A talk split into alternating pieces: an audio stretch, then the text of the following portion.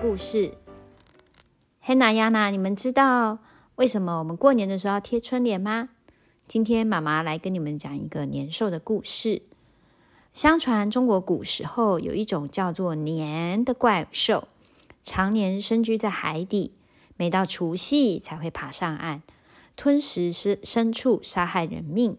因此，每次到除夕这天，村里大大小小、父老携幼逃往深山，以躲避年兽的伤害。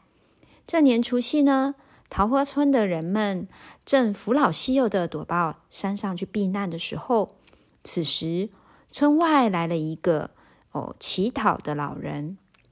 乡亲们因为都在忙着封窗锁门，有的也在收拾行李，有的呢则牵牛赶羊。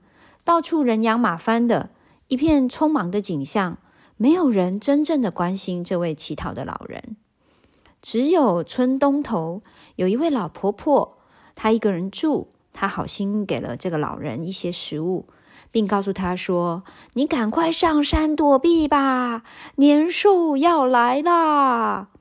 那老人揉着他的胡子，笑说：“老婆婆啊，老婆婆。”你若让我在这个家留一夜，我一定会把年兽给撵走的。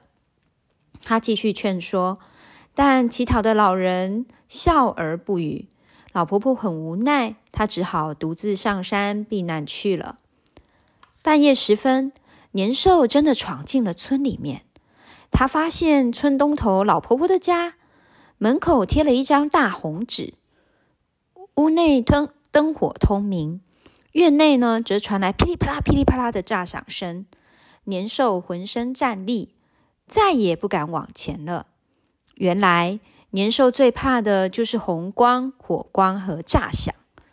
这时候，婆婆的家门大开，只见院内老人身披红袍，哈哈大笑着。年兽呢，则大惊失色，狼狈地逃走了。第二天就是正月初一。避难回来的人们看见村里安然无恙，觉得十分的惊奇。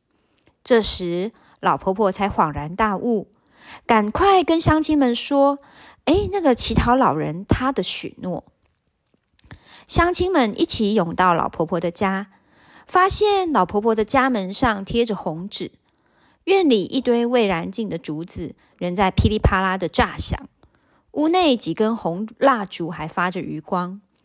欣喜若狂的乡亲们为庆贺吉祥的来临，纷纷换新衣、戴新帽，到亲友家道喜问好。这件事很快的在周围的村里传开了，大家都知道了驱赶年兽的办法。所以从此以后，你看我们今天所做的事，每年的除夕，家家就是开始贴对联、贴春联、放炮竹。户外呢，烛火通明，把所有的灯都打开。